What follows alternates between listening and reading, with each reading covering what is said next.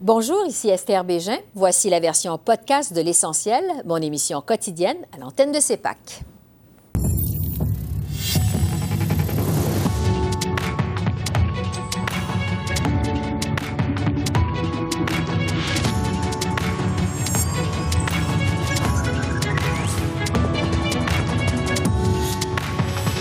Ce soir, augmentation des seuils en immigration. Est-ce qu'on se dirige vers un nouvel affrontement Ottawa-Québec? La ministre québécoise de l'Immigration, Christine Fréchette, est avec nous. Survie du français et immigration, les craintes du Québec sont-elles justifiées? On pose la question à l'ex-ministre des Affaires intergouvernementales, Benoît Pelletier. Et lettre coup de poing du juge en chef de la Cour suprême à Justin Trudeau. Le premier ministre sommet d'en faire plus en matière de nomination des juges. On fait le point avec Pierre Noreau, professeur de droit à l'Université de Montréal.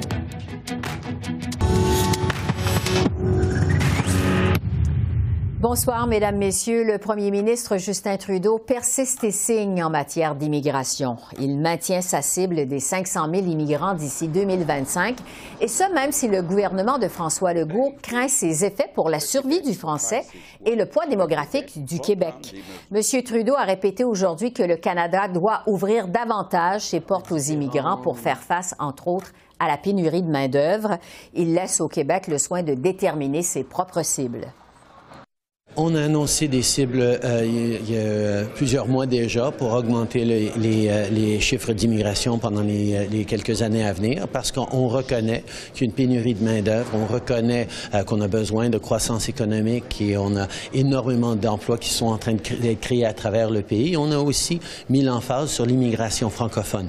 Bien sûr, euh, le Québec euh, contrôle en grande partie ces seuils d'immigration, mais nous allons euh, travailler avec eux pour combler les pénuries de main-d'œuvre et créer des opportunités de croissance économique. Et pendant ce temps, Québec demande à Ottawa plus de pouvoir en matière d'immigration. Alors, est-ce qu'on se dirige vers un nouvel affrontement sur le sujet entre les deux paliers de gouvernement? Je retrouve la ministre de l'Immigration du Québec, Christine Fréchette. Bonsoir, Madame Fréchette. Oui, bonsoir. Parlons d'abord des cibles en matière d'immigration. Bon, on le sait, Ottawa qui veut augmenter ses cibles jusqu'à 500 000 immigrants par année d'ici 2025. Euh, le Québec a peur des conséquences de ça sur le français, sur son poids démographique euh, dans la fondation, la Fédération canadienne. Euh, Qu'est-ce que vous craignez exactement? En fait, c'est que c'est une orientation du gouvernement fédéral qui va changer le visage du Canada, qui va changer la dynamique aussi euh, au sein du Canada entre euh, le Québec et le reste du Canada. Et euh, c'est une, orientation, en fait, qui n'a pas fait l'objet d'une consultation au niveau politique. On, l'a appris, cette, cette orientation-là, alors qu'elle était divulguée au grand public. Donc, nous, on pense que c'est important de consulter le gouvernement du Québec. C'est un dossier sensible, l'immigration, qui a un impact à la fois sur la dynamique euh, économique, euh, linguistique, euh, sociale, on pourrait dire, sur le, poids du Québec également au sein du Canada. Et nous, on est en contrôle de nos seuils pour l'immigration permanente. Donc, on souhaite être consulté lorsque vient le temps de dégager des grandes orientations pour euh, l'immigration au Canada et ça, ça n'a pas été fait. Alors, ouais. on est préoccupé parce que ça pourrait réduire, euh, dans le fond, euh, l'importance du français au sein du Canada et diminuer également euh, le poids du Québec au sein euh, de la Fédération canadienne. Donc, tout ça, c'est des éléments fort importants, c'est fondamental. Et on pense qu'on euh, doit être euh, mis à contribution pour une, consultation officielle avant d'adopter cette orientation-là. Oui, parce qu'il y a aussi toute cette idée à Ottawa qui est surnommée l'initiative du siècle, qui vise, on le sait, à porter à 100 millions d'habitants la population du Canada d'ici 2100. Euh, on l'a vu, ça a suscité beaucoup de réactions au Québec. L'Assemblée nationale a même dénoncé euh, ça de façon unanime. Vous dites ne pas avoir été consulté. Est-ce qu'on se dirige vers un affrontement Québec-Ottawa là-dessus, vous pensez? Ben écoutez, nous, euh, on veut euh, dialoguer avec euh, le gouvernement canadien. On demande, vous le savez, avoir plus de pouvoir en matière de gestion de l'immigration mm -hmm. parce que justement, c'est d'importance pour le Québec, à la fois sur le plan linguistique, économique, démographique et également sur le plan culturel. Donc, dans un premier temps, on s'attend à ce que le gouvernement là, nous consulte sur ce qu'il prévoit mettre de l'avant mais ça, ça n'a pas été fait. Donc, on s'attend à avoir davantage de, de, discussions avec mon homologue, M. Fraser, sur cet enjeu-là et voir qu'est-ce qui peut être fait comme aménagement. Parlons justement de ce que vous demandez à Ottawa. Vous voulez plus de pouvoir, notamment en ce qui concerne les travailleurs étrangers temporaires. On sait que le Québec a déjà le contrôle sur son immigration économique. Euh, qu'est-ce que vous demandez de plus à Ottawa? Ben, vous savez, il y a l'immigration euh, temporaire également qui est de grande importance. On a vu une hausse importante de ce type d'immigration. Euh, du fait des, euh, des, besoins grandissants des entreprises, des employeurs. En matière de main-d'œuvre, il y a une rareté de main-d'œuvre. Et pour nous, ce serait important donc d'avoir accès à l'ensemble des leviers qui nous permettent de contrôler les programmes de travailleurs étrangers temporaires. Parce que le fait que ce soit partagé entre les deux gouvernements, ça complexifie la donne. Ça induit également un certain nombre de délais additionnels. Et pour nous, ce sera donc important de posséder l'ensemble de ces leviers. Euh, éventuellement, là, mais euh, c'est sûr qu'à courte échéance, on travaille aussi sur des gains, sur des améliorations de ce programme de travailleurs étrangers temporaires, mais notre objectif ultimement, c'est de posséder l'ensemble des leviers euh, qui, a qui ont trait à l'immigration temporaire, parce que c'est un élément qui va d'une importance grandissante. Ouais je veux revenir avec vous sur ce qu'on apprenait en fin de semaine dans la presse. C'est le journal La Presse qui nous apprenait ça. Finalement, qu'il y a de plus en plus d'immigrants francophones qui choisissent de s'installer dans d'autres provinces canadiennes que le Québec parce que c'est trop long, c'est trop coûteux au Québec. Euh, les processus sont vraiment très compliqués. Est-ce que de votre côté, au Québec, vous en faites vraiment assez pour attirer les immigrants francophones? Vous savez, on a vraiment euh, mis beaucoup de ressources, beaucoup d'efforts pour rehausser l'importance du ministère de l'Immigration depuis notre arrivée euh, au pouvoir. Euh, la preuve en est qu'on a augmenté de plus de 50% le budget du ministère de l'Immigration. Depuis 2019, on a également doublé nos budgets en francisation pour accompagner les immigrants qui euh, doivent apprendre le français lorsqu'ils arrivent au Québec. On fait de la promotion, on fait énormément de missions de recrutement à l'international. Maintenant, euh, c'est une compétence, comme je le disais tout à l'heure, qui est partagée. Alors, c'est sûr que ça peut parfois être euh, un peu plus complexe que de venir au Québec, mais on travaille à l'amélioration de nos processus. C'est une de nos trois priorités, améliorer les processus d'immigration, réduire les temps d'attente, réduire certains coûts euh, et faire en sorte d'être en meilleure concordance aussi avec le marché du travail. Et ça, ça doit se faire avec le gouvernement canadien puisque c'est une compétence euh, partagée. Donc, je sens une ouverture euh, du côté canadien en ce sens-là pour améliorer les processus, mais on a besoin de, de voir les actions très rapidement. Il y a des délais importants qui se font sentir au gouvernement fédéral en termes euh, d'attente. Euh, on parle de, vraiment plus d'un an parfois pour euh, des délais d'attente pour certains, certains programmes. Donc, il est important qu'on améliore notre performance. Maintenant, il faut voir aussi que des gens qui veulent immigrer à l'extérieur du Québec, il y en a, même des francophones. Et on n'est pas contre les gestes qui s'inscrivent dans l'idée d'avoir des francophones qui immigrent ailleurs au Canada ailleurs qu'au Québec. Donc, euh, il faut voir chaque cas. Euh, vous savez, chaque parcours d'immigration est un cas euh, en particulier. Donc, on peut pas, je dirais, dresser une ligne généraliste pour l'ensemble des personnes qui traversent nos processus d'immigration. Mais en ce qui a trait à notre part de, de, programmes qui sont gérés par le gouvernement du Québec, ben, on veille à améliorer nos processus. On est vraiment à retourner chaque pierre pour voir quels sont les gains que l'on pourra faire rapidement. Donc, vous admettez qu'il y a du travail à faire de ce côté-là? Effectivement, il y a du travail à faire de, notre côté et on y voit. On vous présentera d'ailleurs dans quelques semaines là, un ensemble de réformes d'importance vraiment qui vont changer euh, la nature de nos programmes d'immigration permanente.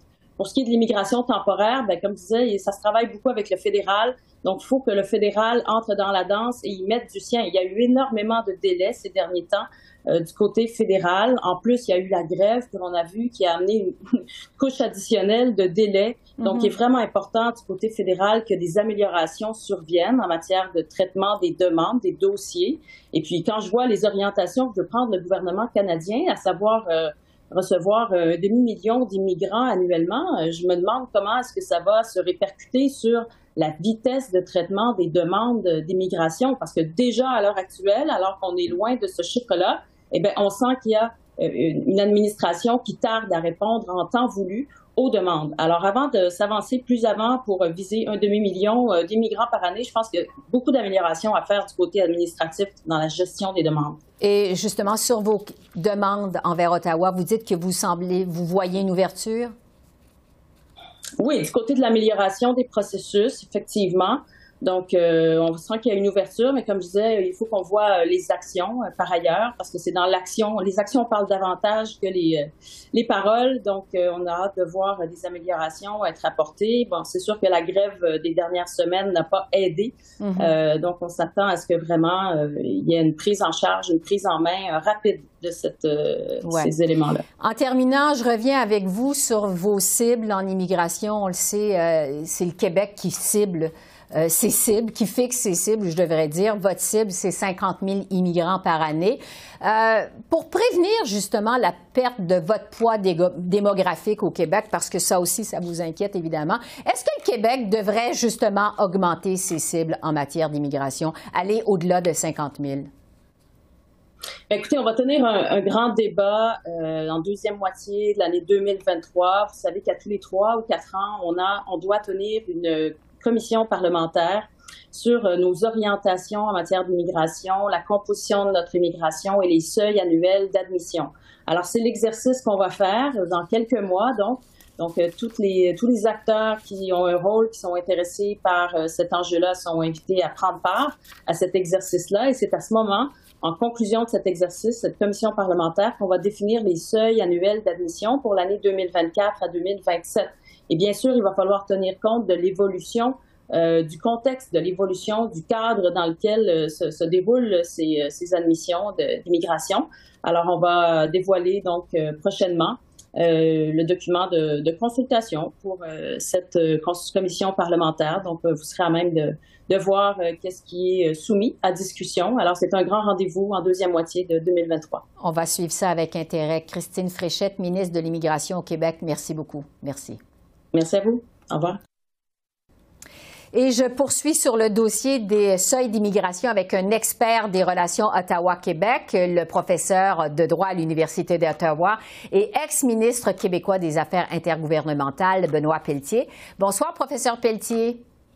Bonsoir. D'abord, sur cette volonté d'Ottawa d'augmenter ses seuils d'immigration jusqu'à 500 000 immigrants par année en 2025, euh, est-ce que c'est compatible avec la survie du français au Québec, selon vous? Pas du tout. À mon avis, il s'agit, si c'est une ambition qui se confirme, et ça reste à voir, si c'est une ambition qui se confirme, il s'agit d'une ambition insensée par rapport à la survie du français au Canada et la survie du français au Québec. Il faut partir de la prémisse d'abord que le français est une langue menacée, non seulement au Canada, mais également un peu partout dans le monde, dans le sens où il y a une anglicisation rapide de la planète, comme on sait, et cette anglicisation de la planète entraîne également une américanisation de la planète, et ce sont des phénomènes auxquels le Québec et le Canada n'échappent pas. Alors, forcément, donc, il euh, est très tentant pour les nouveaux arrivants de se joindre à la communauté anglophone, de se joindre à la langue anglaise. Et la raison est très simple, c'est que se joindre à la communauté francophone, c'est se joindre à une communauté qui est minoritaire euh, au nord du continent, qui est globalement minoritaire donc dans l'ensemble canadien. Et ce n'est pas quelque chose qui est extrêmement attirant pour les nouveaux arrivants. Hmm. Euh, parce qu'on sait que le Québec fixe ses propres seuils d'immigration. Est-ce que le Québec pourrait simplement accueillir davantage d'immigrants francophones pour justement conserver son poids démographique au sein du Canada? Bien, il doit le faire, mais à mon avis, il va parvenir très difficilement à sauvegarder son poids démographique euh, au Canada, même s'il accueille plus d'immigrants francophones. Euh, parce que, bon, enfin, il y a une progression tout à fait normale de la population anglophone qui euh, progresse de façon rapide, bien entendu. Alors, même si le Québec accueille plus d'immigrants francophones, il aura du mal à conserver son poids démographique à l'intérieur du Canada. D'ailleurs, on constate que depuis les dernières années, enfin depuis un certain nombre d'années, devrais-je dire, la population francophone diminue au Canada. Elle a déjà été de un tiers. Elle n'est plus que de 22-23% environ maintenant. Euh, et ça va aller en diminuant. Alors, moi, je ne vous dis pas que le Québec n'a pas de responsabilité à assumer par rapport à la situation actuelle, qui est une situation de précarité du français. Le Québec a des responsabilités à assumer et, à mon avis, il doit mieux gérer euh, les questions qui sont liées à l'immigration. Il doit mieux faire les choses. Il doit mieux assumer ses pouvoirs, euh, quitte à en demander plus par, par rapport à Ottawa mais je ne peux pas vous dire qu'Ottawa fait bien les choses non plus. Euh, à mon avis, les deux ordres de gouvernement ont une part de responsabilité par rapport à la situation actuelle et par rapport à la situation à venir également, mm-hmm. une situation que j'anticipe avec beaucoup de crainte, dois le dire. Ouais. Pour ce qui est de la responsabilité du Québec, euh, justement, on apprenait en fin de semaine que les immigrants francophones euh, choisissent de s'installer dans d'autres provinces canadiennes parce que les processus au Québec, justement, sont trop longs, sont trop coûteux. Euh, on peut se poser la question si le Québec en fait déjà assez au moment où on se parle pour attirer les immigrants francophones. Non, il n'en fait pas suffisamment. à mon avis, la, comment dirais-je, l'immigration francophone euh, n'est pas euh, suffisante au Québec et le Québec n'en fait pas suffisamment en la matière. Cela dit, quand on parle du Québec, il faut aussi tenir compte de deux choses. Il faut tenir compte de la, capacité d'accueil de la société québécoise. Il faut tenir compte également de la francisation des immigrants. Alors là, sur ces deux chapitres, le Québec peut mieux assumer ses responsabilités, peut mieux assumer les quelques pouvoirs qu'il a déjà en matière d'immigration. Je veux revenir avec vous, Benoît Pelletier, euh, sur cette idée euh, d'un groupe de pression qui est surnommé l'initiative du siècle et qui veut porter, on le sait, à 100 millions de personnes euh, la population du Canada d'ici à 2100. L'Assemblée nationale à Québec a dénoncé ça de façon unanime cette semaine. À quel genre de conséquences sur les relations Québec-Ottawa on peut s'attendre si le gouvernement Trudeau va de l'avant avec ces cibles-là? Ben, je dois vous dire que c'est toute la francophonie canadienne et les francophones du Québec qui vont en pâtir déjà au départ, au-delà même des relations entre le Québec et le gouvernement fédéral. Euh, alors ça, c'est ça le gros problème. Le gros mm-hmm. problème, c'est que ça dépasse largement la seule question des relations intergouvernementales.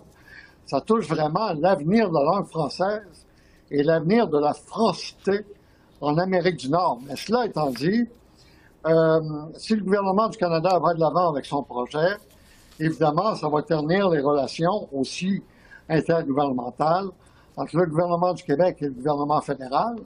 Et on aura beau dire par la suite qu'on augmente le financement en matière de santé, qu'on s'entend sur euh, finalement euh, des compensations financières pour le Québec en matière d'assurance dentaire ou peu importe le sujet, il n'y a absolument rien qui va battre en importance euh, cette question qui est celle de l'avenir de la langue française.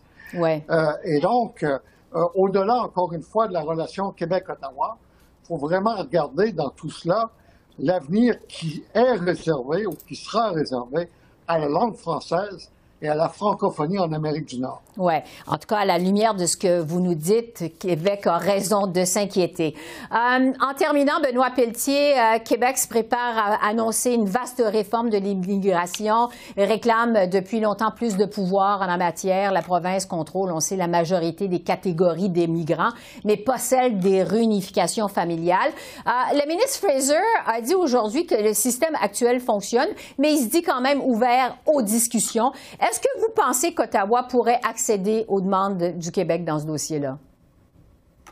Ben, peut-être éventuellement, mais vous savez, il y a déjà des ententes euh, Ottawa-Québec euh, euh, qui existent, qui ont été reconduites avec le temps, qui existent depuis longtemps et qui ont fait leur preuve.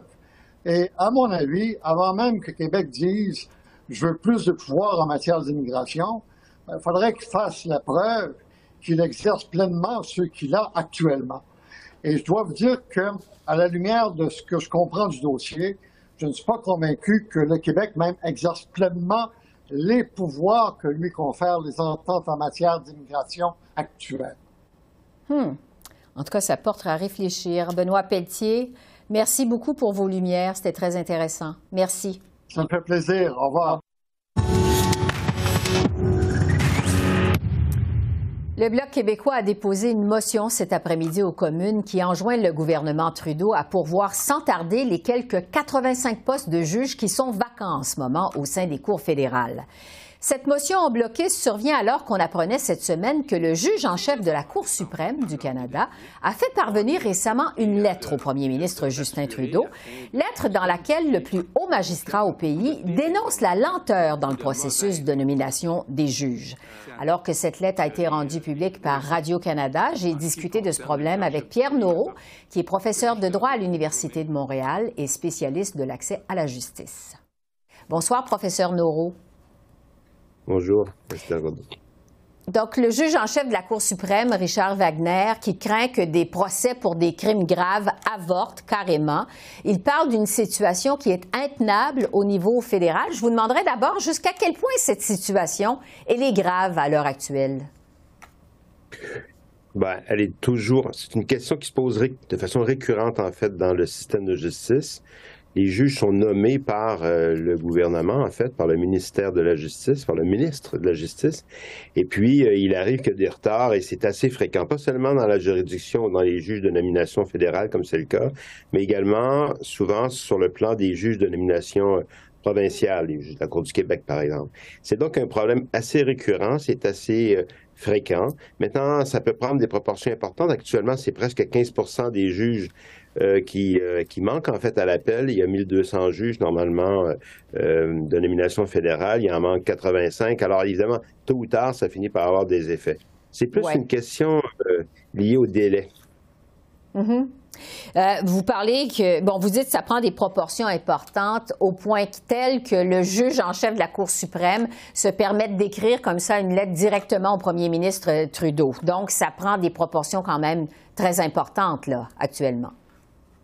Oui, c'est clair que sur le plan des rapports entre les institutions, il y a le pouvoir judiciaire, il y a le pouvoir exécutif, c'est-à-dire le pouvoir qui est détenu par, euh, par le gouvernement euh, canadien. Euh, ces rapports-là, entre les deux, sont des rapports généralement d'une certaine courtoisie. D'ailleurs, la lettre du juge en chef de la Cour suprême et qui a, ici agit plutôt comme président du Conseil canadien de la magistrature. Ça reste une lettre courtoise, si je peux dire, mais elle met quand même en évidence un problème qui est réel, puis qui est réel à cause du délai que certaines causes vont connaître éventuellement si elles ne peuvent pas être entendues rapidement par un juge. Mm-hmm. Et là, on tombe dans le contexte euh, dont vous vous rappellerez, c'est-à-dire le contexte des décisions qui ont été prises euh, lors de l'arrêt Carter, lors de la décision concernant l'arrêt Carter par la Cour suprême et qui impose aux cours supérieures, dont les juges sont des juges de nomination euh, fédérale, de traiter les causes à l'intérieur d'une période de 30 mois. Alors évidemment, s'il y a moins de juges sur le banc, ben, tôt ou tard, il finit par y avoir des délais qui courent et on franchit à ce moment-là la limite des 30 mois. Ce qui fait que la partie qui est poursuivie en matière criminelle, par exemple, a la possibilité de demander que euh, le procès lui-même soit euh, avorte, en fait, euh, que, les, que les procédures soient, soient qu'on mette fin aux procédures parce que le délai de 30 mois est passé. Et donc, mm-hmm. si on multiplie ces situations-là, on se retrouve avec un certain nombre de dossiers qui sont pendant devant la Cour et qui ne seront jamais jugés par un juge ça devient problématique pour les personnes euh, qui sont poursuivies elles-mêmes, mais particulièrement aussi pour les victimes qui espèrent que justice euh, va être euh, va être faite. Hein. Et mm-hmm. donc, ça peut à terme nuire à la confiance que les citoyens mettent dans la justice, dans son efficacité, en fait, à régler les problèmes sociaux. Le premier ministre Trudeau a réagi à cette lettre. Il a dit que son gouvernement a nommé plus de 600 membres dans l'appareil judiciaire depuis sept ans, donc depuis 2015, depuis qu'il est au pouvoir. Euh, Justin Trudeau affirme que son gouvernement fait meilleure figure que tous les gouvernements de l'histoire en la matière. Euh, qu'est-ce que vous pensez, vous, euh, du bilan du gouvernement Trudeau en matière de nomination des juges? Ben, je pense qu'il n'est pas nécessairement euh, pire qu'un autre. Je pense qu'au fond, c'est vraisemblable qu'il ait nommé plus de juges. Le problème, c'est le contexte dans lequel maintenant on doit nommer les juges. J'entends justement ce problème des délais en matière euh, criminelle. Cette situation-là, on ne la connaissait pas antérieurement. Et comme maintenant on la connaît, on ne peut pas dire qu'on est dans la même situation. Même si le gouvernement nommait plus de juges plus rapidement, ça ne signifie pas qu'on en a suffisamment pour pouvoir répondre à la nouvelle exigence des délais imposés par l'arrêt de Jordan. Donc, ce n'est pas tellement une comparaison de gouvernement qu'il faut faire, il faut tenir compte du contexte nouveau dans lequel les tribunaux se retrouvent là, à cause de ce problème lié au délai. Et donc, c'est un contexte nouveau, ça nécessite forcément plus de réactivité du côté euh, euh, du gouvernement pour la nomination des juges. Mais est-ce que M. Trudeau a raison de dire qu'il a mieux fait que les gouvernements précédents en la matière? on peut considérer qu'il a fait, il a mieux fait que les autres. Je, je serais assez prêt à concéder ça. Le problème, c'est qu'il fait mieux, mais dans un contexte qui est beaucoup plus urgent. Donc, abordé comme ça, euh, il ne répond pas nécessairement pour autant à la demande. Il est clair que le juge Wagner n'écrit pas cette lettre-là euh, euh, de de, côté de cœur. S'il le fait, c'est qu'il sent carrément que la, la célérité avec laquelle la justice peut être rendue est menacée. Et ça, je pense qu'il il, faut, faut considérer de ce point de vue-là que dans le contexte où on est, ce que le gouvernement fait actuellement n'est pas suffisant et, devrait être augmenté. Évidemment, ce sont des procédures déjà de nomination des juges qui sont des procédures très longues. C'est un processus qui prend plusieurs mois. Et donc, il y a déjà du temps qui passe là, entre le moment où un juge prend sa retraite, par exemple, euh, et le moment où il est remplacé. Il y a déjà beaucoup de temps. Et euh, si en on attend pour la nomination une fois qu'on a fait une proposition au gouvernement, eh bien, ça augmente ce temps. Et à terme, ça peut devenir euh, insoutenable. Du moins, c'est comme ça que le juge Wagner euh, aborde les choses et, définit la situation. Oui. Et si jamais il y a des procès, euh, justement, qui avortent à cause d'un manque de juges, Qu'est-ce que vous craignez comme impact sur la confiance des Canadiens envers le système judiciaire? Il y a une relation très claire entre les décisions judiciaires qui sont prises ou pas prises et puis l'opinion que les citoyens entretiennent euh, par rapport euh, euh, aux tribunaux. On l'a vu dans des cas récents, là, lors de situations où des agresseurs sexuels, par exemple, avaient connu des sentences qui sont pas, qui étaient trop légères du point de vue de l'opinion publique. Eh bien, ce genre de situation-là a eu un impact direct sur l'opinion, justement, sur la confiance dans les tribunaux. Et c'était vrai également dans d'autres situations qu'on a qu'on a connu antérieurement. Donc, on ne peut pas, pour une situation temporaire, que l'opinion publique fléchisse un peu pour les tribunaux, c'est pas nécessairement problématique. Mais s'il y a trop de situations comme ça, à terme, c'est la confiance dans le système de justice qui va être mis en cause. Or, mm. le système de justice, c'est celui qui est le plus valorisé actuellement dans les institutions publiques. Euh, les gens ont toujours une certaine méfiance par rapport au gouvernement, par rapport aux politiciens. Euh, mais généralement, la figure du juge, c'est la figure la plus valorisée. Et puis, la confiance dans les tribunaux a augmenté depuis euh, une vingtaine d'années de façon à peu près continue. Mm-hmm. Et évidemment, cette situation-là, euh, le, fait que m'emmener pour un certain nombre de dossiers qui sont des dossiers qui sont couverts par les médias, par exemple, euh, des décisions euh, de suspendre ou de mettre fin aux procédures s'imposent pour des raisons de délai, c'est absolument délétère pour, euh, pour l'opinion publique ou pour la confiance qu'on peut mettre dans les tribunaux. Oui, il y a des délais, donc ces délais qui ont des impacts, comme vous dites. Pierre Neuro, merci beaucoup de vos lumières, c'est très apprécié. Merci. Ça fait plaisir, à revoir. Alors voilà, c'est comme ça qu'on a vu l'essentiel de l'actualité de ce mercredi 10 mai sur la colline du Parlement à Ottawa. Esther Bégin qui vous remercie d'être à l'antenne de CEPAC, la chaîne d'affaires publiques par câble. C'est Julie Van Dusen qui sera à la barre de l'essentiel au cours des prochains jours. Quant à moi, je vous souhaite une excellente fin de soirée et je vous dis à bientôt. Au revoir.